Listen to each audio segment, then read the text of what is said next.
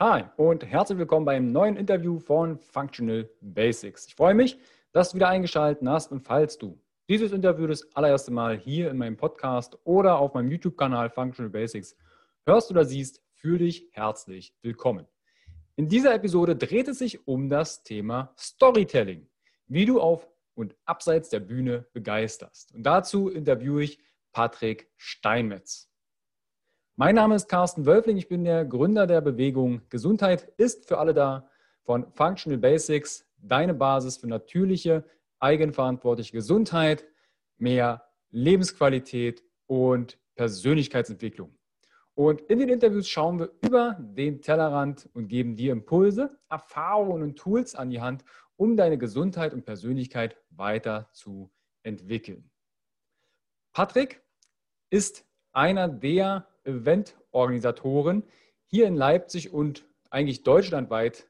Er hat 2019 eine Social-Media-Agentur aufgebaut, wo er seine Klienten hilft, ihre Werte sichtbar zu machen. Er ist der Gründer der Nachwuchs-Speaker-Events Speak Up, welches angehende Speaker eine Bühne bietet. Ich selbst war auch schon, ich glaube 2019 und 2020 beim Speak Up, als mich Patrick angefragt hat mich eingeladen hat, meine Story zu erzählen. Er ist LinkedIn-Fanatiker und hat einen YouTube-Kanal Strafraum. In diesem Interview rund um das Thema Storytelling sprechen wir darüber, was sind seine Learnings aus den letzten Events, wie reagierst du rational statt emotional, was ist eigentlich Storytelling und was für Arten von Storytelling gibt es. Patrick erzählt auch, was so die Goes und No-Gos sind, wenn du eine Story erzählst und gibt dir wertvolle Impulse und Tipps an die Hand, wie zum Beispiel, was der Schneckenhauseffekt ist und wie du Storytelling im privaten Leben nutzen kannst. Wenn du mehr von Patrick seiner Arbeit und Storytelling und seiner Dienstleistung erfahren möchtest, schau direkt in die Videobox und in die Show Notes, weil dort findest du weitere Artikel und Impulse. Auf meiner Homepage www functional-basics.de slash Patrick-Steinmetz findest du noch weitere interessante Tools wie auch Impressionen aus dem Speak-Up. Auf meiner Homepage findest du auch meinen kostenfreien Blog, meinen YouTube-Kanal, meinen Podcast, wie auch mein exklusives Coaching. Du findest auf meiner Homepage auch entsprechend die Angebote rund um meine E-Books, meine Bücher, meine Events, meine Webinare und Online-Kurse. Auf meiner Homepage findest du auch zeitgleich den Functional Basics Guide. Das ist im deutschsprachigen Raum die Plattform, wo alle Kernelemente für deine Lebensqualität, deine natürliche Gesundheit, mehr Performance und Lebensfreude zusammenfließen. Dort hast du auch Zugriff auf alle meine E-Books, die erschienen sind und noch erscheinen werden und auf meine Online-Programme. Im Functional Basics Guide gibt es auch exklusive Workshops mit den Speakern und meinen Interviewgästen für den Blick über deinen Tellerrand. Dort findest du auch alle Interviews, die noch nicht veröffentlicht sind. Wenn ich ein Interview führe, findest du das direkt dort und kannst von dem Wissen und deren Erfahrungen profitieren. Wenn dir das Interview mit Patrick rund um das Thema Storytelling gefällt, dann teile diesen gerne im Social Media. Mach einen Screenshot, wie du den Podcast hörst und teile diesen zum Beispiel bei Instagram in deiner Story. Verlinke mich mit functional.basics und nutze meinen Hashtag Gesundheit ist für alle da.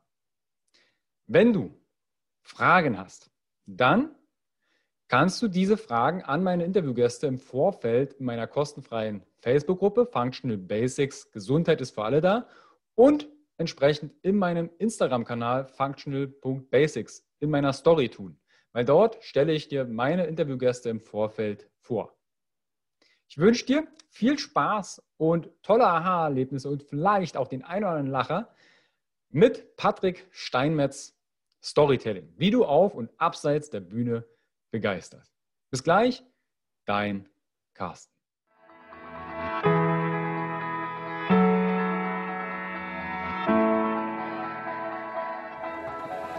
Herzlich willkommen bei dem Podcast von Functional Basics, deiner Basis für natürliche, artgerechte Gesundheit, mehr Lebensqualität, Happiness und Performance in deinem Leben. Gehe mit mir, Carsten Wölfling, Coach und Speaker, Gründer von Functional Basics und dem Health Meeting, dem Biotop für mehr Vitalität auf den Grund und schau mit über den Tellerrand der Gesundheit. Warum? Gesundheit ist für alle da.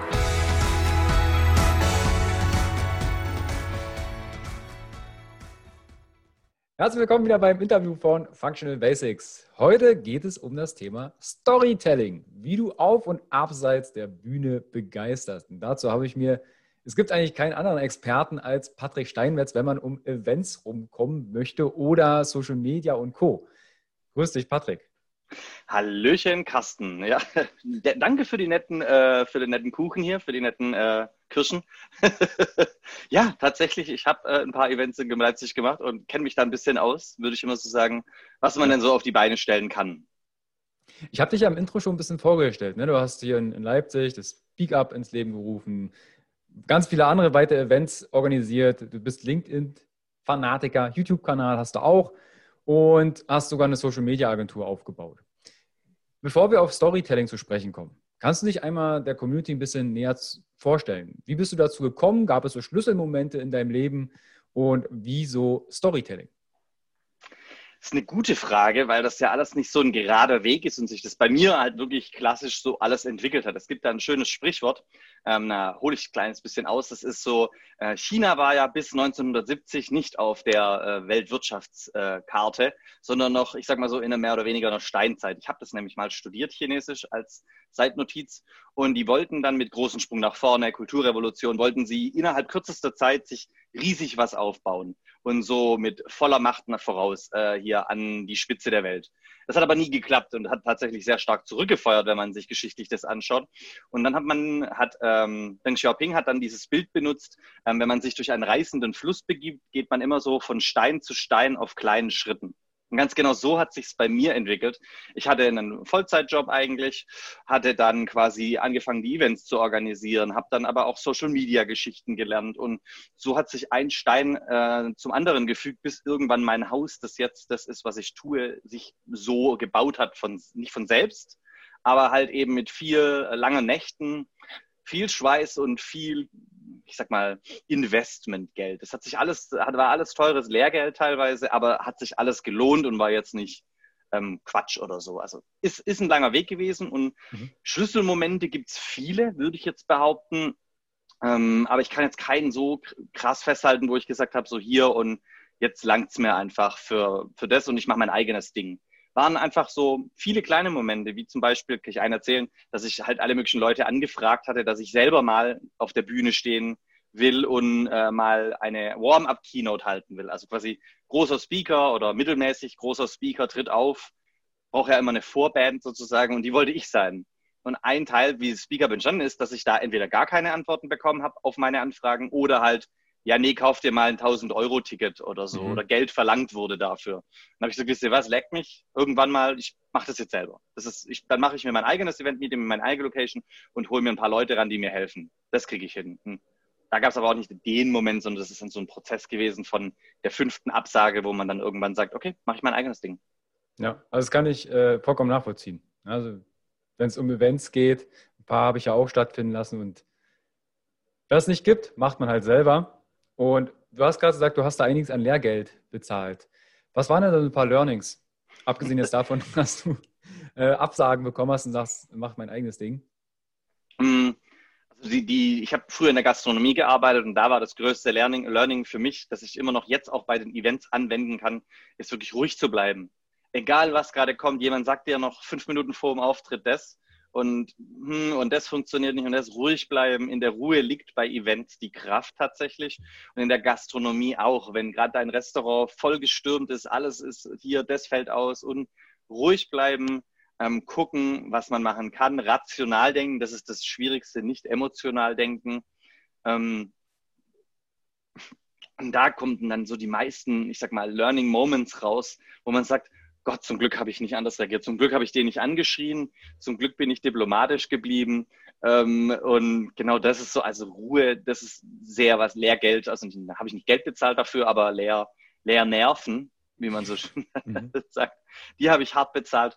Aber auch so ein paar Events waren auch, die ich veranstaltet habe, ein Griff ins Klo. Das ist halt auch immer so, dass die Leute, die ja nur von ihren geilen Events, tausende Halle voll, ich veranstalte kleine Events bis 100, aber manchmal sind halt auch nur 10 gekommen.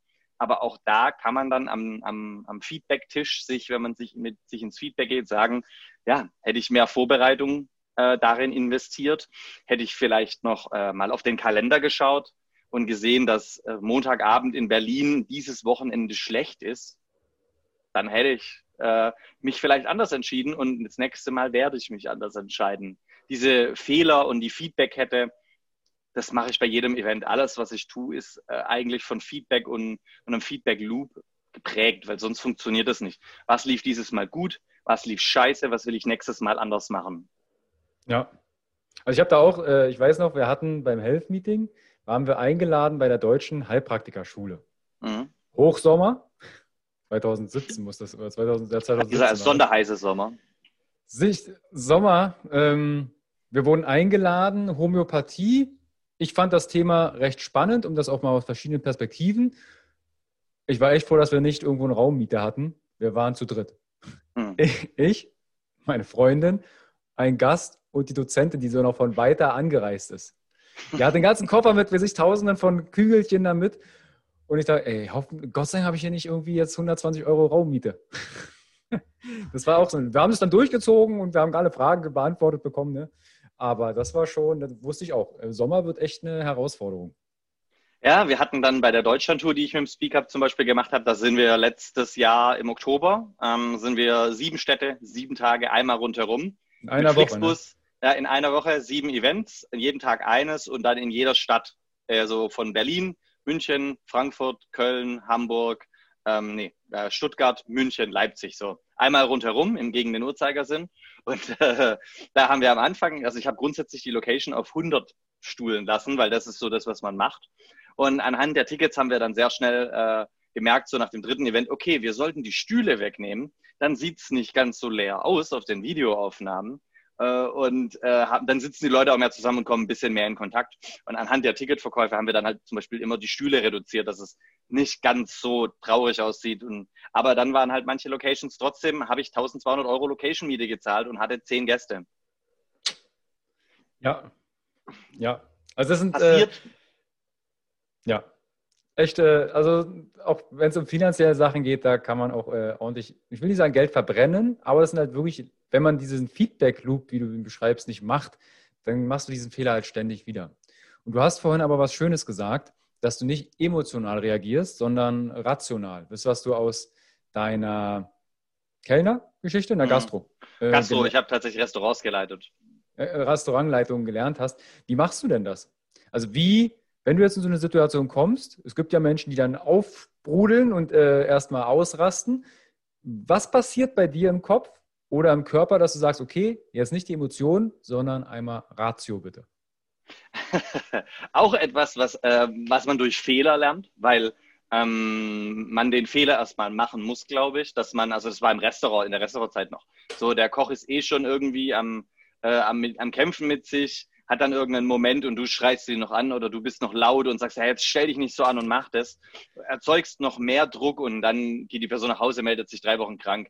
Ähm, und dann stehst du in der Küchenzeile als Restaurantleiter und kochst für die Gäste mit, weil du ja der, der Schichtleiter bist zum Beispiel. Den Fehler machst du halt nicht ganz so oft, weil du äh, badest ihn ja selber aus.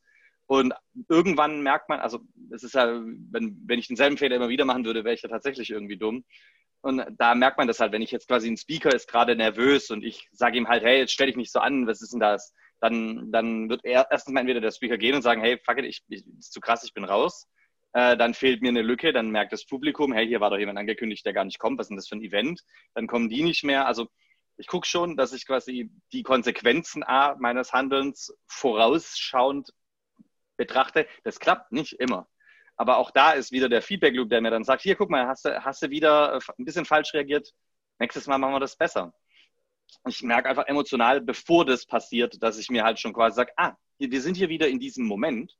Ähm, ich sage das auch mal bei gestressten Leuten, das ist der Moment, den du erkennen solltest, dass du gerade gestresst bist, bevor du ähm, in dein Stressding gehst. Wenn ich abends dann da sitze und gesagt, ah, das war aber wieder ein stressiger Tag, dann bringt mir das nichts. Da ist es zu spät. Da habe ich schon das Adrenalin, den Rausch und mein Herz hat sich schon wieder und alles. In dem Moment, das zu erkennen, hier komme ich wieder in diese Situation, wo ich normalerweise so handle, dass ich mir selber ein Bein stelle und dann sagen, ah, ja, ich muss anders reagieren, warte. Hm. Und dann muss man wirklich in sich zurückgehen, kurz 30 Sekunden, kurz äh, oder 90 Sekunden Regel wie Tony Robbins, das sagt, er regt sich 90 Sekunden auf und dann lässt er das Thema.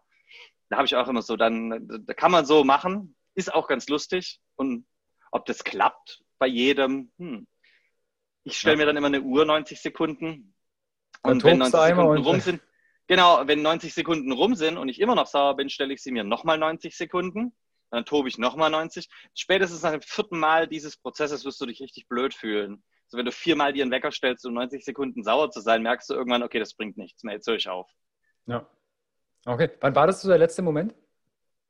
Ähm, wo ich wirklich sauer war. Mhm. Wo du die 90 Sekunden gebraucht hast? Äh, Speak Up Deutschland Tour in Köln. Mhm. Da ist ein Speaker mit der Prämisse hochgegangen, eine Viertelstunde zu reden. Irgendwann bei Minute 28 wurde ich dann schon etwas äh, gereizter und habe ihm dann auch ge gepflegt Zeichen gegeben. Äh, mein Inneres, ich hätte ihm gerne das Mikrofon weggerissen und gesagt, jetzt ist aber auch gut. Wie, also nach 15 Minuten wäre Stopp gewesen und er hat. Und er war bei Minute 28 und ich habe ihm schon kleine Zeichen gegeben, er soll langsam runterkommen. Also er hätte äh, noch eine Minute 28 gehabt. Genau, und, und du kannst nicht als Veranstalter auf die Bühne gehen und sagen, weißt du was, ist jetzt scheiße hier, verpiss dich, äh, bist du drüber. Mhm. Äh, du hast auch leider nicht das ähm, Orchester, was die bei den Oscars haben, um jemanden abzuspielen. Mhm. Äh, da musst du dann halt durch und kannst halt hinterher aber im Gespräch sagen, hey Abel, wir haben gesagt, eine Viertelstunde finde ich nicht gut. Ähm, ne, ne, ne, ne, ne. Das kann man dann ja so machen. Also ja. Eine gewisse Karenzzeit hat man ja. Ähm, aber ich habe das Ganze beim Health Meeting auch ich habe das dann auch am Anfang, wir hatten, wir haben ja angefangen mit einem Speaker, 90 Minuten mhm. Druckbetankung. Erstes Learning, die Leute brauchen mal eine Pause. Wenn du wirklich komplexe Themen betriffst, ähm, dann hatten wir mehrere und dann musst du wirklich eine Zeitvorgabe machen und sagen, ja. hey, ist ja auch ein Learning für die Speaker. Okay, versuch den Zeitrahmen zu halten. Du hast plus minus fünf Minuten, dann gehen die QAs halt weg. Aber es wird dann echt eine Herausforderung. Wir hatten ja, wir haben ja sogar eine Uhr, die rückwärts läuft. Ah, krass, okay. Ich habe eine Uhr, die rückwärts herläuft im Publikum, wo der, der Speaker das sieht und trotzdem wurde äh, das ignoriert. Und da ist dann, wo ich sage, okay, wenn ich jetzt hier rumschreie und ihm das Mikrofon wegnehme, dann wird das Publikum das sehr komisch finden, egal ob er recht hat oder nicht. Mhm. Äh, ähm, egal wie jetzt die Situation ist, man sieht ja nur, was auf der Bühne stattfindet. Und da musste ich schon stark in mich gehen und zu sagen, zudem hat er, was auch noch dazu kam, erschwerend, ein Teil der Keynote war einfach nur eine 1 zu 1 Kopie von einem berühmten Speaker. Er hat es einfach nur eingedeutscht und die gesamte Story, also er hat eine Story erzählt, wo er äh, ihnen äh, was macht, was mhm. er aber gar nicht gemacht hat, sondern Tony Robbins, der die Geschichte in seinem Buch Unlimited Power erzählt. Nein, nein. Ja, nein. und ich, hab, ich kannte die Story aus dem Buch und dachte mir so, das ist jetzt nicht dein Ernst. Und dann noch überziehen und dann noch mhm. das und ah, okay. Hat mich aber eines gelernt, und zwar habe ich nach der Deutschlandtour einen Speak-Up-Kodex erstellt. Mhm. Ähm, wo ich auf der Homepage vom Speak-Up ein, ein zehnstelliges Video habe, also so ein Video mit zehn Chapters, zehn Kapiteln, so, mhm. wo ich genau erkläre, was ich von einer Keynote, ähm, einem Speaker, der bei mir auftritt, was ich von dem erwarte, was das angeht was ja. so Regeln sind, wo ich sage, hey, ich will nicht solche Chaka-Speaker, die dann so rumschreien und das Publikum animieren. Das sind andere Events, die mhm. das machen. Und wenn da jemand drauf geil ist, dann kann er das auch machen. Das finde ich toll. Aber halt nicht beim Speak-Up. So habe ich quasi meine eigenen Regeln anhand dieses Fehlers gesetzt. Auch wieder hier Feedback-Zyklus. Wie verhindere ich, dass in Zukunft ein Speaker A was klaut von einem anderen Speaker, das mhm. als seins ausgibt und nochmal auch an die Überziehungsregel so ein bisschen appelliert. Und dann kann ich sagen, jeder, der auftritt, muss sich vorher diese Regeln auf Video anschauen. Das sind zwei Minuten Videos und dann hat es doch auch wirklich jeder kapiert, denkt man. Ja, dann kannst du entscheiden, okay, kann ich äh, die Regeln einhalten oder auch nicht. Genau. Lass uns mal auf Storytelling kommen. Weil das ist ja, ähm, ich war ja bei dir auch schon beim Speak Up, ähm, das, was ich sehr stark wahrgenommen habe, ne? also diese Geschichte, dieses, die Lebensgeschichte zu finden. Warum, wieso, weshalb, warum. Und ähm, was ist Storytelling? Kannst du das einmal erklären für die Community, was sich dahinter verbirgt? Ja, natürlich. Also Storytelling ist ja, dass du eine Geschichte erzählst. Und das ist ja der ureigenste Instinkt des Menschen. Ich meine, in den Höhlen haben sie Geschichten an die Wände gemalt.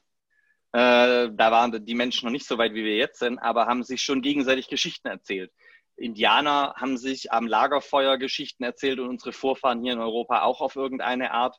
Ähm, war ja, bevor es Wikipedia gab, war ja das quasi so den Geschichten des Opas lauschen und der Vorfahren. Mhm. Das ist der ureigenste Instinkt des Menschen, Geschichten hören zu wollen, als Kinder sowieso. Und als Erwachsene ändert sich das nicht. Wir denken das ja, aber wenn wir in einen Film gehen, lassen wir uns ja eine Geschichte erzählen. Ähm, das ist immer das. Und was halt eben in, heutzutage auch im Marketing sozusagen ist, man erzählt eine Geschichte. Diese emotionalen Werbungen kennen wir, die eine sehr gute Geschichte erzählen. Und wenn du auf der Bühne bist, kannst du jetzt äh, wie ein Professor Fakten runter erzählen. In der Universität hatten wir oft genug Leute, die uns zum Einschlafen gebracht haben und nicht, weil wir am Abend davor feiern waren, sondern weil es einfach schlecht aufbereitet wurde. Mhm. Und das kannst du, das in, bei der Werbeindustrie ist es schwierig, weil da so viel Geld drin steckt, dass wirklich meistens gute Geschichten erzählt werden. Aber auch da sieht man manchmal Beispiele bei gewissen Produkten, von denen du nicht gehört hast, die haben halt eine schlechte Geschichte erzählt und jeder hat seine Geschichte, jeder hat sein Merkmal, wo man sagt, hey, warum erzählt ihr das denn nicht? Also wenn ihr ein Startup habt, gerade im Startup-Bereich, wieso erzählt ihr denn nicht diese Geschichte? Wieso erzählt ihr denn nicht, wie ihr euch getroffen habt, warum ihr das macht, was euch bewegt hat dazu? Das kann jeder noch so kleine Scheiß sein. Ich habe neulich Kohle gekauft zum Grillen. Und da hatten die Jungs auch ihre Geschichte erzählt auf der Seite der Packung, warum sie alternative Kohle benutzen, also nicht aus Südamerika von irgendwelchen äh, runtergeholzten Regenwäldern, sondern hier in Europa fair produzierte Kohle. Ich wusste nicht, dass es diesen Markt A gibt. B, dass es Leute gibt, die da enthusiastisch sind und dass wir hier für unsere Kohle richtig viel äh, Geld zahlen, ähm, weil die ja hier über den äh, Ozean geschifft werden muss. Mhm. Und die haben dann an der Seite ihre Geschichte erzählt. Und ich glaube, auf der Homepage haben sie das auch. Ähm, die Kohle erzählt. Wir können das ja hier in die Show Notes mal bei den Kohlejungs packen, einfach weil es so ein witziges Thema ist. Und die haben ihre Geschichte erzählt. Warum bewegt sie das? Was machen sie? Was wollen sie erreichen? Und das ist so ein Teil Storytelling, wo ich sage so, geil, du kannst sogar Kohle, die du verkaufst, äh, interessant machen, wenn du die Geschichte, was dich bewegt hat, ähm, den anderen abholst und dann mitnimmst auf die Reise. Und das ist so, was Storytelling für mich ist. Man nimmt dich auf eine Reise mit und das ist das, der Urinstinkt äh, bei uns Menschen, Geschichten zu hören. Das ist eines, was uns absolut von Tieren unterscheidet. Du kannst deinem Hund ja mal eine Geschichte vorlesen, lesen, aber der wird, glaube ich, nicht so mhm. Interesse mhm. daran haben. Ja. Gibt es denn, äh, und wenn ja, gibt es da Unterschiede äh, zwischen den Storytellings? Also mir fällt so als erstes ein, so die Leidensgeschichte. Ich hatte Krankheit XY, habe das und das gemacht, gucke mal an, ich hab, kann dir dazu was erzählen. Gibt es denn da Unterschiede beim Storytelling oder vielleicht Arten des Storytellings? Das ist ja jeder, wie, wie man quasi A, B und C abspielt, ist ja quasi, ähm, ist ja A, B und C sind Zustand davor, Struggle und ich nenne es immer den, den, den Phönix aus der Asche, also die Veränderung. Das mhm. ist so, und es gibt ja hierzu auch übrigens ähm, die Heldenreise, das kann ja jeder von euch mal googeln.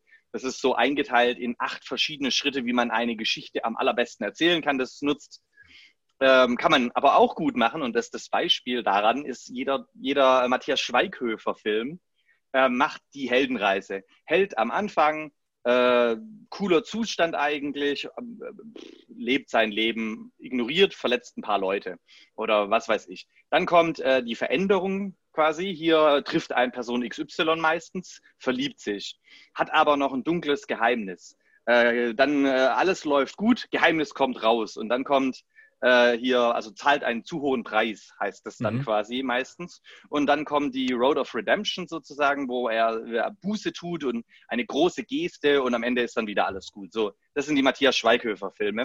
Äh, kurz erzählt, alle Filme, die er hier gedreht hat, gefühlt. Ich glaube, ich verlinke einfach äh, äh, Matthias Schweighöfer auch unten in die Show Ja, genau. Warum er, also die Heldenreise wurde da so ausgenommen und auch jetzt die Elias Mbarak-Filme sind jetzt alle fast so. Da gibt es ein paar gute, aber wenige. Und diesen Kreis des Storytellings benutzen ja meist die meisten Leute. Ich für mich habe den Leuten inzwischen aber gesagt, mach das doch vielleicht anders, wenn du so eine Story erzählst. Du kannst deinen Grundzustand, ich war depressiv, ich war dick, ich war zu dünn, ich war zu, was weiß ich, zu dumm, alles Mögliche, kannst du am Anfang hinstellen. Das ist mein Grundstartpunkt. Mhm. Absolut, die Leute sollten dich kennenlernen. Ähm, und wenn du das noch irgendwie bei mir jetzt zum Beispiel mit Humor erzählst, wie du mal warst, ist das so für mich, Lachen ist, äh, hast du die Emotion auf jeden Fall. Wenn du Leute zum Lachen bringst, werden sie es nicht langweilig finden. und sein altes Ich mit so ein bisschen so einem lustigen Licht scheinen zu lassen, ist jetzt mein Weg zum Beispiel. Punkt A, mhm. wer war ich? Manche Speaker machen, und zwar hier im Storytelling, das Problem, oder haben hier so eine, Problem, sondern so eine Affinität, das auszutreten. Also wie breit kann ich diesen Teig rollen? Da wird dann in, beschrieben bis ins Unendliche, wie schlecht denn die Situation wirklich war. Und ich habe wirklich Viertelstunden Vorträge gesehen, 15 Minuten, wo es acht oder neun Minuten darum ging, wie schlecht es dieser Person ging. Mhm. also einmal in, diesem, in dieser Vergangenheit rumsöhlen und ah, guck mal. Ist, und auf die Tränendrüse drücken mhm. und ich war, ich konnte nicht mehr die Treppe hochlaufen, meine Kinder haben nach mir gebrüllt, ach und so weiter und so weiter. Und dann habe ich mir noch, äh, un, hm. mhm. kann man machen. Ich lasse jedem das frei, bei anderen Events so zu reden. Ich sage bei meinen Leuten, hey, Punkt A, wo wart ihr? Cool. Aber was die Leute wirklich interessiert heute, ist das Wie. Und mein Lieblingsbeispiel für äh, den Mensch, der das Wie am allerbesten äh, zurzeit in Deutschland hinkriegt, ist Finn Kliman. Ähm, der ist ja Webdesigner, YouTuber, Musiker, alles. Aber was er bei allen seinen Projekten macht, ist das Wie in den Vordergrund zu stellen. Ähm, die haben jetzt auch ja hier so ein Hausboot von äh, Gunter Gabriel gekauft, das restauriert und jetzt kommt dazu auch eine Doku. Und das wird genau nach dem Muster ablaufen. Was war? Das war Gunter Gabriels Boot ähm, zeigt man ein paar Bilder von Günter Gabriel, wie das früher aussah und so weiter. Der Anfangszustand. Aber der Hauptzustand, und da entsteht der meiste Humor, ist das Wie. Wie habe ich das gemacht? Ähm, was waren meine Rückschläge? Dieses, die, die Reise ist das viel interessantere. Das dazwischen ist der größte Teil, wo, wo bin ich hin, was ist mir dabei Witziges passiert, was waren meine Rückschläge, wo war ich fast am Aufgeben, wo hat mich dann doch nochmal was motiviert und wie bin ich dann zu C hingekommen. Und dann kann man C nochmal quasi auch an, ans Ende packen. Und so macht er seine Videos. Wir wollen was bauen, meistens ja bei Finn Kliman in den Videos. Ähm, wie baue ich das? Was geht dabei schief? Wie witzig ist es dazu? Und am Ende benutzt man dann das Produkt. Die haben ja so einen Hau den Lukas gebaut und haben vier Videos dafür gebraucht, weil der Hau den Lukas jedes Mal kaputt gegangen ist. Ja, ja. Super witzig. Super, super witzig. Die haben ihn ja dann zweimal benutzt am Ende, dann ist er wieder auseinandergebrochen und das, und das Publikum lacht genau das ist es. Da, dadurch gehst du mit auf die Reise, du fühlst mit, schaffen sie es diesmal, den, den Hau den Lukas nicht zu Schrott zu kriegen. Und ja. hm, das ist es. Und darum geht es eigentlich bei einem wirklich guten Storytelling, das man jetzt auf der Bühne bringt. Es geht um das Wie. Ähm, bei Produkten auch interessant. Wenn ich jetzt ein Produkt launchen würde, würde ich vor dem Produktlaunch, ganz ehrlich, würde ich die Reise zum Produktlaunch hin filmen lassen von jemandem. Ich würde einmal die Woche ein Meeting machen oder einmal in der Woche begleitet er mich einen Tag ähm, und guckt, wie ich mich mit dem Notar rede, mit dem Anwalt rede, mit dem Gründungszuschuss irgendwas rede. Also diese Kommunikation, wie mache ich was? Weil irgendjemand wird sich das anschauen und sagen, krass, ich, ich stehe vor demselben Struggle, cool, dass der das jetzt mir schon gesagt hat. Das ist so, aber dabei entsteht ein Storytelling. Du kennst die Leute, du kennst deren Struggle und sagst, ach, der ist durch selbe gegangen, das ist ja sympathisch. Weil dann sympathisiert man mit dir auch. Und, und dann ist das Produkt zum Beispiel, ich sage jetzt nicht scheißegal, aber das spricht dich dann an. Ich hätte nicht mhm. gedacht vor einem Jahr, dass ich mir eine 100 Euro Boxset von Finn Kliman kaufe, aber weil ich den Typ so sympathisch finde, habe ich mir das gekauft. Also das ist ja das ja. beste Beispiel. Also auch bei, bei Finn finde ich ja auch, er ist halt wahnsinnig transparent und authentisch. Die haben sich ja jetzt von Funk, äh, von Funk getrennt, also sind jetzt genau. quasi wieder selbstständig oder selbst für sich. Und er holt sich halt auch Leute ins Boot, weil du von dem Hausboot gesprochen hast, von Gabriel. Und das, er ist halt da auch so authentisch und sagt, Alter, ich habe jetzt die Schweißnaht hier so schräg und schief gemacht. Ähm, ja, ich zeige euch beim nächsten Mal, wie es geht oder nicht geht. Genau. Und er, und er, zeigt die Leute auch dahinter. Ne? Also Olli Schulz, der mit da drin hängt, der, der hält das nicht hinter den Vorhang und sagt, okay, ich mache alles selber, ich bin hier der. Nein, er zeigt halt sein Team und wer da noch mit drin ist. Das finde ich halt super authentisch bei ihm.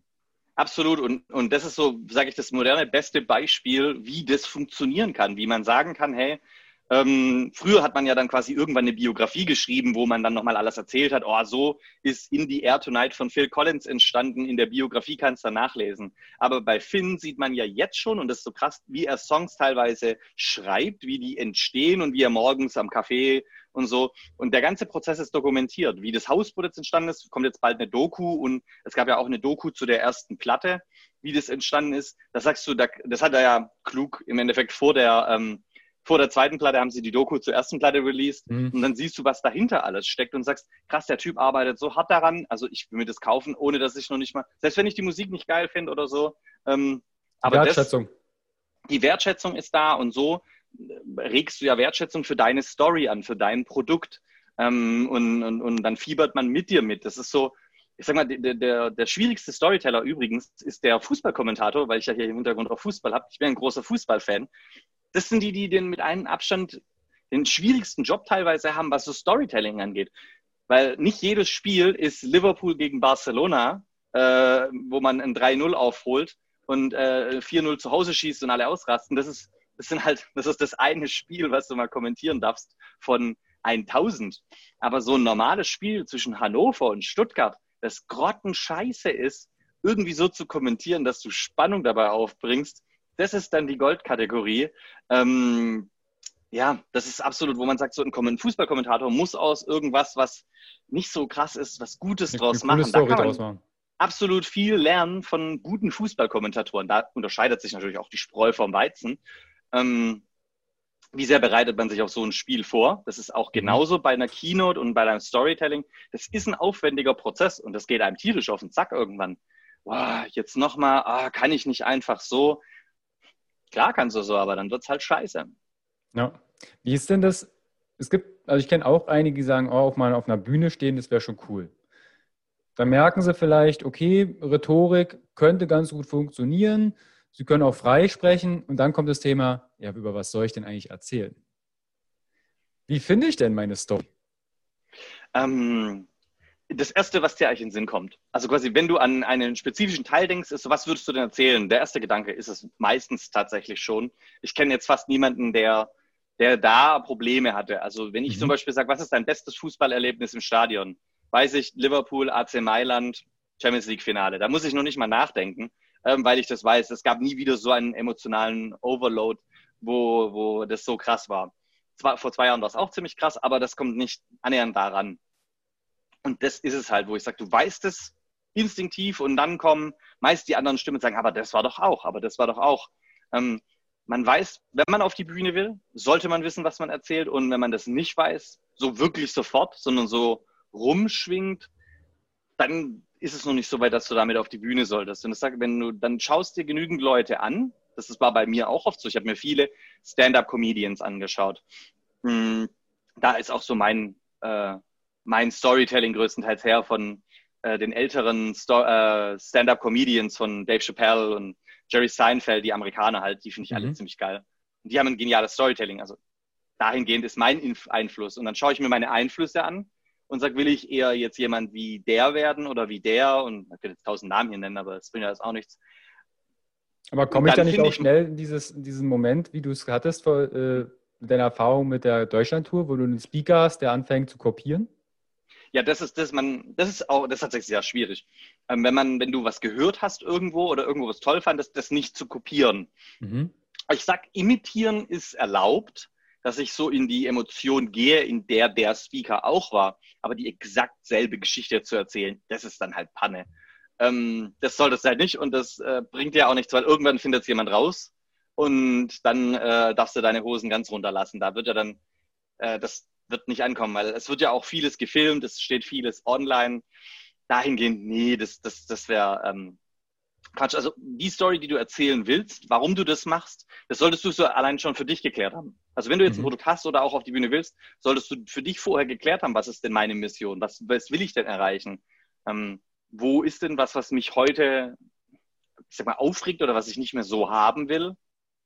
Und was bin ich bereit dafür zu tun, das zu ändern, indem ich A, meine Geschichte teile, zwei, drei Tools mit an die Hand geben kann. Und mhm. wenn das dann eine Person umsetzt, voll cool. Ich habe eine andere Person erreicht. Mhm. Und mit keinen Erwartungen ranzugehen. Das ist übrigens auch was, was ich dann, das ist ja, äh, wir beide tun Content auf YouTube und das wird nicht von äh, Abermillionen Leuten geklickt.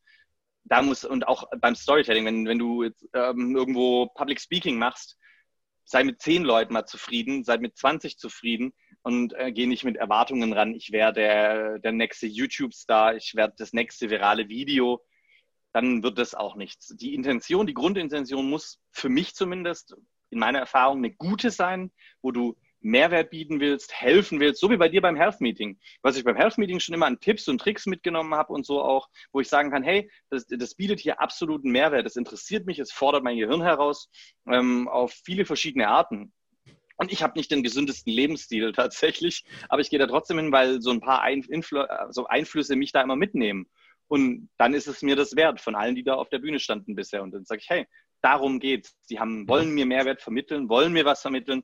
Die sind nicht wie ein Professor, der halt seine Kohle bekommt und dem scheißegal ist, was meine Note ist. Das ist so eine Grundintention, die da sein muss. Wenn du auf die Bühne gehst und sagst, ich will meine Geschichte erzählen, mhm. dann solltest du das wissen. Also du hast ja jetzt gesagt, okay, beim Storytelling geht es einmal um das Wie. Das ist äh, für dich sehr wichtig. Ähm, die Story an sich, das ist das, was als erstes aus dem Bauch heraus hochkommt. Aber was unterscheidet dann noch eine einen guten Storyteller zu einem nicht guten Storyteller, wenn man es jetzt wirklich mal schwarz-weiß betrachtet? Ist es die Rhetorik? Ist es vielleicht die Tonlage? Ist es das Auftreten? Ist es die PowerPoint im Hintergrund? Was sind die feinen Unterschiede? Alles. Ähm, also da kann ich auch gleich mal ein Buchempfehlungstipp geben. Und zwar mhm. gibt es ähm, von, ach, jetzt immer, er heißt nicht Grant Cardone, sondern er heißt Five Stars, äh, heißt ach, das ist immer so toll, weil ich den Namen immer nicht kann. Und zwar äh, Campbell, das ist ein italienischer Name, amerikanischer Italiener. Ich habe es gleich, warte. Das ist der gute. Five Stars heißt das Buch. Äh, äh, dann habe ich das nämlich richtig, sonst wäre es Quatsch. Ich kann mir den Namen immer nicht merken. Cardello, Padello. Carmine Gallo, so. Mm, mhm was ich nämlich super finde als Buchtipp, also was ich als Buchtipp hier gleich geben kann, ist ähm, die Bücher von Carmine Gallo, das ist Five Stars und How to Talk Like Ted heißen die. Ich habe sie im Englischen gelesen, gibt es auch, glaube ich, im Deutschen. Ähm, da redet er auch über alle genau diese Sachen. Was macht einen guten Speaker aus? Und der nimmt sich in diesem Buch die TED Talks ähm, und analysiert dann genau das, was du gerade gesagt hast. Also was war denn der krasseste TED Talk mit Spannungsbogen? Das ist so eine Geschichte. Ähm, wo setze ich denn Humor ein? Was ist denn einer der witzigsten TED Talks überhaupt? Mhm. Ähm, wann kann ich einen Witz wie reißen und wo wird es eventuell ein Rohrkrepierer? Geschwindigkeit, absolut wichtiges Thema. Ähm, Jill Bolte Taylor, einer meiner absoluten Lieblingsspeakerinnen, die hat er halt analysiert in der Geschwindigkeit ihrer Rede und die hat über ähm, ein Thema geredet wie der, die hormonelle Belastung von Teenagern, also ähm, und hat dann quasi diese Phasen, wo Teenager aufgeregt sind, hat sie super schnell geredet und gesagt, und dann rasen die Hormone und deine Eltern und da, da, da, da. Und dann wurde sie wieder ruhiger und dann hat sie, hat sie der hat genau die Worte auseinandergenommen zwischen Minuten. Das Geil. ist super genial zu sehen. Und dann schaust du dir den Talk an und sagst, ach krass, deswegen funktioniert das so gut.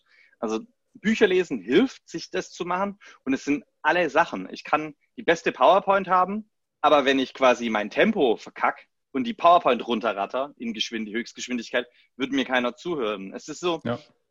die Mische macht's, auch wie im Fußball. Ich kann nicht nur Stürmer haben, ich brauche ein ausgewogenes Team und so muss meine Keynote ausgewogen sein. Ich brauche schnelle Teile, wo ich das Publikum greife und mitnehme, aber ich brauche auch wieder einen, wo ich runterkomme, ruhig rede und Leute sagen, wisst ihr, hm, das ist das, also alles zusammen. Ähm, und da wie gesagt, die Bücher von Carmine Gallo und die TED Talks vor allem, die dann dazu quasi gelistet sind, geniales Buch. Auch mit Gimmicks zum Beispiel. Also man könnte ja sagen, ich arbeite mit Gimmicks und Props. Also hier äh, gerade der gute Bill Gates hat ja mal eine TED Keynote gehalten, wo er so eine so Fliegen drin hatte. Äh, und dann hat er die Dose geöffnet und meinte, übrigens, das sind nur ein paar Malaria-Fliegen. und dann war das Publikum erstmal wach. Also ja. kann man, äh, wie gesagt, das, ist, das sind dann halt Props. Er hat dann gesagt, Spaß. Das waren ganz normale Fliegen. Aber ähm, zumindest war die Aufmerksamkeit da. Ja, hast du die Aufmerksamkeit. Aber selbst dann, wenn er jetzt die nächste Viertelstunde sagt, in, in das haben wir das, hier haben wir das und da haben wir das, dann hat er die Leute wieder verloren. Also ja. es ist eine Achterbahnfahrt. Als, als die muss man es auch sehen, weil man ist, dieses Hochrollen ist quasi für den Speaker, wenn er quasi, bevor er auf die Bühne geht und dann bist du im Fall. Dann brauchst du deine Kurven, du brauchst aber auch wieder diese kurze Ruhephase in der Keynote. Ähm, das ist ja meistens in der Hälfte der Achterbahn und dann geht's wieder weiter. Hochs, Tiefs und auf alles einfach achten. Da gibt's super viele Tools, die ich auch mit den Speakern ja anwende und die ich äh, inzwischen denen empfehle. Ähm, ja, da gibt's das, das ist dann, wenn man beim Speaker auftritt und wenn man dann quasi äh, in, dem, in dem Ding mit drin ist, machen wir ja auch so ein Mini-Coaching, würde ich das mal nennen, wo wir uns Sonntagabends treffen Ähm, dann lernt man die anderen Speaker kennen. Es gibt keine Überschneidungen in den Stories zum Beispiel. Und ich gebe meine besten Tipps halt so nochmal dann mit an den Mann und an die Frau ja. und sage denen, hier, guck mal, das hat bei mir funktioniert, vielleicht funktioniert es bei dir. Und beim anderen funktioniert es nicht. Ich sage den Leuten zum Beispiel meinen Prime-Tipp, äh, zieh dich komplett nackt aus, stell dich vor einen großen Spiegel und halte deine Keynote. Für dich selber. Und nimm's am besten noch auf Ton auf, nicht auf Video, das will ich nicht. Äh, das muss jetzt nicht sein, aber ähm, nimm's dir auf, auf Ton und schau dich im Spiegel an und halte vor dir die Keynote. Es gibt nichts Ablenkenderes als dein eigener Körper. Mhm. Ah, krass. Also ich habe das, ich habe noch keine Vorträge, keine Speaks nackt vom Spiegel gehalten, aber ich habe mich schon öfter aufgenommen, um zu gucken, mhm. wie reagiert die Mimik, wie reagiert die Gestik, gibt es Stellen, wo du leiser oder lauter reden müsstest. Es ist also wirklich ein, ein Weg. Kennst du Speaker, die sich auf die Bühne stellen und sagen, krass, die brauchen keine Übung, die, weil mir fällt gerade ein, was sind denn so die größten Feinde des Speakers? Wie lauern die im Publikum? Der Speaker selbst ist das, ist das Größte. Also nicht nur jetzt bei Speaker, auch beim Coach- und Trainerbereich. Hm, ich habe die Tage, ist auch wieder so ein bisschen so ein Storytelling, aber ich habe die, war die Tage auf der Hochzeit meiner Schwester. Und meine bessere Hälfte fotografiert außergewöhnlich gut. Ich finde ihre Fotos wunderschön. Sie hat ein sehr tolles Auge. Sie ist aber eine eher ruhige Person und eher zurückhaltend. Und dann kommen wir auf der Hochzeit an. Da springen so ein paar junge Mädels rum, auch von meiner Schwester irgendwelche Freundinnen mit ihren Spiegelreflexkameras. Kommt alle zusammen, schreien rum, super laut, alle hören natürlich. Und sie hat dann kein einziges Foto bei dieser Hochzeit gemacht. Mhm. Und das ist das, was es auch im Speakermarkt da draußen gibt. Ich hatte das auch neulich mit einer ähm, Klientin. Es gibt so viele laute Trainer und Coaches, die durch die Gegend poltern und laut sind, von sich total überzeugt und ähm, ich nenne das das Schneckenhaus-Effekt. Denn es gibt nämlich Leute, die sehr talentiert sind, aber die haben ein Schneckenhaus auf dem Rücken. Und wenn es denen zu laut wird oder zu komisch, dann ziehen sie sich in ihr Schneckenhaus zurück. Das ist in dem Punkt sehr, sehr ich bin selber eine sehr laute Person und verschrecke wahrscheinlich genügend Leute. Das ist mir bewusst. Aber was das angeht, ist halt eben so, dass man, dass hier, wenn du so ein Schneckenhaus hast, lernen musst, in der Ruhe liegt für dich die Kraft und dass du trotzdem ein Talent hast. Und zwar halt eben in dem Fall hätte sie wunderschöne Fotos schießen können, nicht die gleichen wie die lauten, auf eine ganz andere Wirkung. So dann eher halt die kleinen Momente ähm, eingefangen. Und auch bei den Coaches und Trainern. Nur weil ähm, gewisse Trainer laut und draußen sind und Millionen versprechen machen, heißt es ja nicht, dass meine Story und meine Botschaft nicht jemandem helfen könnte. Und, und das ist so ein bisschen das, wo ich sage so, der, der, größte Feind des Trainers und des Coaches und des Speakers ist er selber, wenn er sich A, von den anderen beeinflussen lässt dahingehend. Wenn ich jetzt das andere Coaches sehe und sage, ich will genauso sein wie die, hm, orientiere ich mich aneinander oder konzentriere ich mich auf mich und das, was ich kann und lasse mich halt nicht einschüchtern, wenn ich jetzt eher die Person bin. Ähm, und in meinem Fall zum Beispiel, weil ich jemand bin, der sehr laut ist, gucke ich, wen übersehe ich denn gerade hier in meinem, in meinem Polter und wen könnte ich den noch so mitnehmen auf die Reise und so ein bisschen ziehen mhm. in vorsichtigem Maße. Das ist, finde, welcher Typ du bist und guck halt, wie du dann in deinem Kreis reagierst, weil dann bist du halt nicht der äh, engste Feind. Jeder, der mich kennt, weiß, ich bin laut und sonst noch was und hier und da. Aber mit mir kann man auch trotzdem reden und ich bin jetzt nicht unnahbar oder sowas. Und ich helfe auch den Leuten total gerne, wenn sie irgendwelche Fragen haben. Aber das merkt man dann. Wenn ich jetzt nur laut wäre und arrogant, dann würde ich mir selber irgendwann im Weg stehen auch. Ja. Und so die Schneckenhausmenschen stehen sich da auch im Weg, aber genau auf dem anderen Teil des Spektrums. Hm. Schneckenhauseffekt. Spannend. Und ich glaube, da finden sich vielleicht der ein oder andere Zuhörer und Zuschauer auch äh, wieder und sagen, okay, weil man landet ja auch als Coach, als Speaker ziemlich schnell mal an den Vergleich. Gerade im Storytelling, hm, eine ähnliche Story ist mir auch passiert, na dann erzähle ich sie nicht. Was gibst du den Leuten mit, die vielleicht sagen, ah, hm, sind von ihrer eigenen Story auf einmal nicht mehr überzeugt? Naja, so viel, ich sage jetzt mal, diese, diese tragische Story geht ja meistens so Sachen zurück. Ich war unbeliebt. Ich habe mich selber nicht geliebt, wie in meinem Körper, wie auch immer der war. Ähm, und das sind ja immer wieder die gleichen Geschichten. Aber ehrlich gesagt würde ich da halt einfach nach Hollywood schauen oder noch besser sogar nach Bollywood. Die erzählt, ich meine, jeder Film ist gleich, was das angeht, oder fast. Also wie, viel, wie viele verschiedene Filme gibt's? Es werden ja trotzdem immer wieder neue Stories erzählt. Der Tatort hat jeden Sonntagabend einen Mord oder manchmal auch zwei, aber ähm, die erzählen ja trotzdem die Geschichte Mord Detektiv oder Polizei, jedes Mal auf irgendeine neue Art. Ja. Und von denen inzwischen wie viel tausend Folgen Tatort, wie viel waren da ähnlich, aber es ist ja trotzdem immer was anderes. Es ist ja trotzdem deine Geschichte. Und im Publikum sitzen auch nicht jedes Mal die gleichen Leute, das muss man ja dazu sagen. Ähm, du erreichst ja immer wieder A, andere Leute mit deiner Geschichte und hast halt trotzdem andere Nuancen drin. Und das ist halt so, wo ich sage, so, warum, nur weil jemand anders das ähnlich erzählt hat, heißt es ja nicht, dass das anders sein muss. Das beste Beispiel Armageddon und Deep Impact. Das sind zwei mhm. Filme, die beide mit einem Komet, die kamen im selben Jahr raus und die haben eigentlich eine komplett andere Geschichte erzählt. Es war aber trotzdem sehr, sehr ähnlich. Komet mhm. fliegt auf die Erde, was macht der Mensch? Und total andere Stories erzählt mit der gleichen Grundprämisse. Mhm. Also man ist dann dennoch einzigartig. Das finde ich halt auch wichtig, auch wenn ihr sogar vielleicht ein identisches Produkt rausbringt oder eine, eine identische Dienstleistung. Ne? Wie viele Steuerberater oder wie viele Ernährungsberater gibt es? Die Beratung ist sehr häufig das Gleiche. Der Preis ist vielleicht unterschiedlich, aber auch die Person, die es macht. Mit dem anderen, bei dem einen gefällt dir die Nase, bei dem einen gefällt dir vielleicht die Tonlage oder die Klamotte, was auch immer. Das macht die Feinheit aus. Das ist aber für mich auch zeitgleich das Authentische. Absolut. Und so hat zum Beispiel, man könnte ja sagen, oh, es gibt ja Red Bull, die haben ja so eine Vormacht auf dem Energy Drink Markt. Aber dann kam halt Monster und hat was anderes gemacht, nochmal ähnlich. Also so, die haben ja auch ihr eigenes Marketing dann sozusagen um Monster rum erfunden. Ähm, und die anderen Energy Drinks sind ja auch da dementsprechend. Manche sagen einfach, wir sind billig und sagen, kriegst du auch bei uns für die Hälfte des Preises. Und Red Bull erzählt ja hinter allem, was sie tun, eine Story sei es, wenn einer aus dem Weltall rausspringt oder weil einer das macht. Sie erzählen Stories zu ihrem Drink. Also was passiert für eine Story, wenn du diesen Drink trinkst? Und die anderen machen das ja auch. Die haben auch ein ähnliches Produkt. Also wie du gesagt hast, es gibt 50 Marken äh, Energy Drink und wen trinkst du? Und wenn du im Supermarkt stehst, dann ist super oft der Einfluss, welche Werbung fand ich geil oder für was steht das Produkt.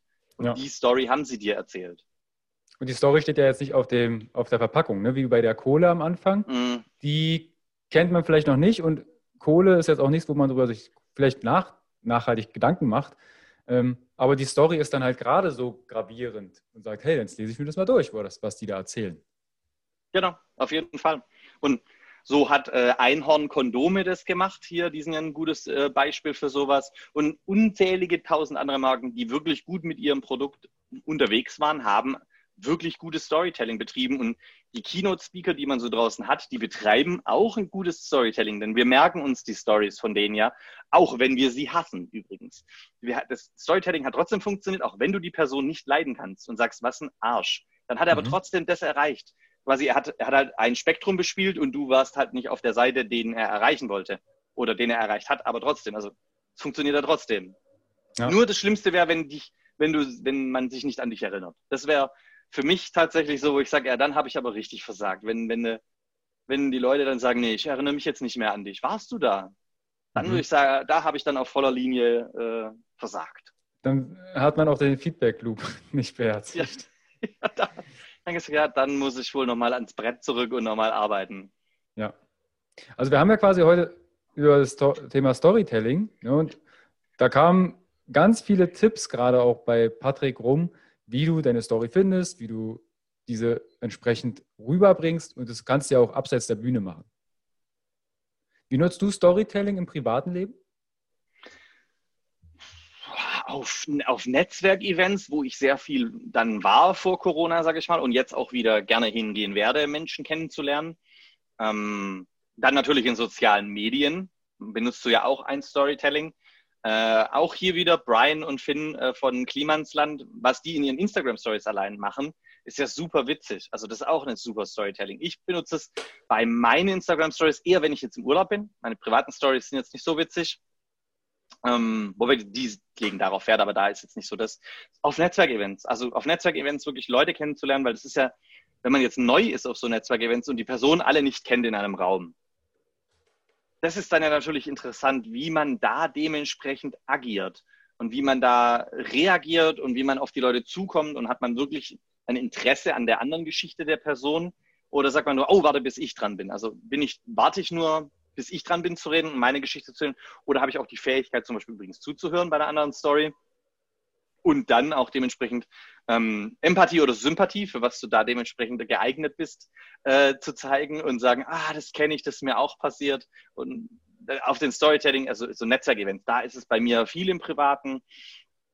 Ähm, ja, und wenn man halt mit den Klienten auch quasi zusammen ist. Also ich entwickle ja auch für meine Klienten dementsprechend die Stories mit mhm. und frage halt dann nach, wo ist denn das? Erzählt mir doch mal, wie habt ihr denn das gegründet? Wie, wie, was ist das dahinter? Also da natürlich entwickle ich dann mit dem Klient zusammen die Story.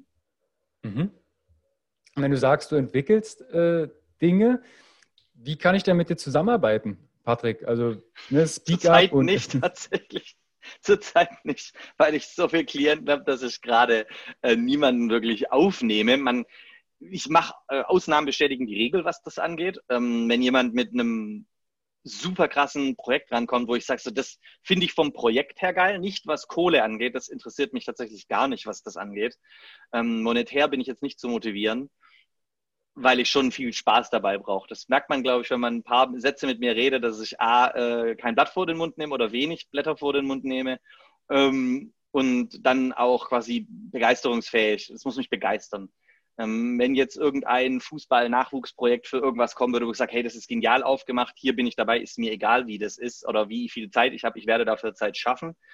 Dann kann man mich immer gerne anschreiben, am liebsten über LinkedIn. Patrick Steinmetz, der mit den meisten Followern, Mhm. Gibt es vier, aber mich findest du dann oben. äh, und mein Foto siehst du ja auch. Deswegen da äh, bin ich eigentlich jeden Tag. LinkedIn ist meine Lieblingsplattform, was äh, Interaktion angeht zurzeit und man kann auch super cool mit den Leuten schreiben. Da sind alle lieb und nett und der Content ist super. LinkedIn kann man mich immer gerne anschreiben. Ähm, auf Instagram heiße ich Cheeseburger Prince. Da kann man mich auch anschreiben. Habe ich jetzt nicht mehr ganz so viel. Ähm, aber sonst sind so die Kanäle LinkedIn. Ich habe auch eine Homepage, aber da ist nur eine Katze drauf. Auch nicht schlecht. Wie heißt die? Die, das ist äh, von Katerkönig. So heißt ja, meine Firma heißt Katerkönig. Mhm. Äh, und Nummer eins, weil ich gern mal äh, Bierchen trinke und äh, ab und zu auch mal äh, eins zu viel. Daher Katerkönig der Witz. Aber der Kater, der, äh, der König der Kater ist auch der Löwe, was das äh, Firmenmaskottchen ist. Und da habe ich einfach so eine, da gibt es so Rich Cats of Instagram. Gibt es solche mhm. Katzen, wo die Besitzer die als äh, Königin verkleidet haben oder als Könige. Habe ich einfach eine Katze drauf gemacht, dass auf der Homepage was steht. Impressum, eine Katze und, äh, und, und ich glaube, unten kommt noch ins, das muss ich auch mal hinmachen, unten kommt noch so ein, hier kannst du mich auf LinkedIn anschreiben. Äh, ich bin nicht so jemand, der dann sagt, resümee-mäßig mache ich das, mhm. das, das und jenes so wirklich. Ähm, Wenn es im Gespräch hochkommt, kann ich sagen, hey, das Profil hier habe ich mal gemacht und das hier habe ich mitgearbeitet, aber so dieses ähm, Testimonial kann ich dir dann zeigen, wenn wir zusammen in, einer, in, einer, in einem Café sitzen und quatschen. Ja, Cool, also verlinke ich euch natürlich auch, wenn ihr eine Katze sehen wollt, äh, schaut auf seine Homepage. Ansonsten checkt gern LinkedIn ab vom, vom Patrick. Findet ihr alles in den Shownotes und in der Videobox. Patrick, ich danke dir für den bunten Blumenstrauß im Bereich Storytelling. Und ich glaube, wir würden noch ganz viele andere Themen finden. Ja, das auf jeden Fall. Da ist er, äh, ich probiere mich in alle Ecken immer weiter zu entwickeln. Der Kopf ist sehr rund und nicht äh, geht in eine Richtung, wie äh, meine schlechten Realschullehrer immer gesagt haben. Ähm, ebenfalls Dankeschön. Ich äh, mag es immer wieder, wenn wir uns hier auch in Leipzig begegnen bei Events. Jetzt ja wahrscheinlich dann auch bald wieder mal irgendwo, wenn ja. wieder mehr Events draußen stattfinden. Das empfehle ich den Leuten ja auch immer. Geht raus, schaut euch auf Netzwerkevents was an. Da lernt ihr am meisten und auch zu anderen Events gehen. Also zum Health Meeting von dir empfehle ich den Leuten immer hinzugehen. Da kommt man mit super witzigen Leuten und super interessanten Leuten ins Gespräch und da reflektiert man dann doch am meisten, lernt am meisten und dann sieht man das und dann kann man auch wirklich sagen, hey, ich glaube, ich traue mir das auch zu, meine Story auf der Bühne zu erzählen. Ja, also es kommt alles in die Show Notes, auch wenn Patrick wieder neue Events ähm, plant, verteile ich die natürlich dann gerne auch, dass ihr da noch mehr Impressionen bekommt. Ihr seid ja auch in anderen Städten unterwegs, immer mal wieder. Genau. Speak-Ups wird es tatsächlich in Hamburg und Frankfurt geben, sobald keine Corona-Regeln sind. Da habe ich die Miete schon bezahlt. Die will ich noch reinholen. okay, dann drücken wir mal die Daumen, dass äh, das mit Corona nicht na, mal gucken, wie es sich weiterentwickelt. Wie es sich weiterentwickelt, dass wir zumindest wieder äh, mehr Leute als 10 oder 20 in ein Räumchen stecken dürfen. Ja. Patrick, ich wünsche dir einen wunderschönen Tag und an die Zuschauer, checkt die Show Notes, abonnieren, kommentieren, liken und gern bei Patrick vorbeischauen. Bis bald. Ciao, Patrick. Tschö, tschö. Hi und vielen lieben Dank für dein Vertrauen und deine kostbare Zeit. Mit dem Podcast von Functional Basics schiebe ich meine Gesundheitsrevolution Gesundheit ist für alle da weiter an. Wenn dir die Folge gefallen hat, dann bewerte meinen Podcast gerne bei iTunes. Du hast kein iTunes? Kein Problem. Mach einen Screenshot vom Podcast und teile diesen gern in Social Media, wie zum Beispiel Instagram und verlinke mich mit functional.basics und nutze den Hashtag Gesundheit ist für alle da. Teile gerne den Podcast und Gesundheit mit deinen Freunden und Bekannten. Warum? Gesundheit ist für alle da. Du hast Anregungen für weitere Folgen oder Fragen? Dann schreibe gern an info at functional-basics.de mit dem Betreff Podcast und ich melde mich sehr gerne bei dir zurück. Du wünschst dir mehr Gesundheit, Lebensqualität und Performance im Beruf und Leben? Dann unterstütze ich dich als Coach sehr gerne. In den Show Notes findest du einen Link, wo du dein kostenfreies Beratungsgespräch mit mir vereinbaren kannst. Du bist Unternehmer, möchtest mehr über die Gesundheit und Performance für deine Mitarbeiter erfahren oder organisierst Events? Als Speaker und Trainer gestalte ich für dich interaktive und abwechslungsreiche Seminare, Workshops und Vorträge rund um artgerechte Gesundheit und Performance.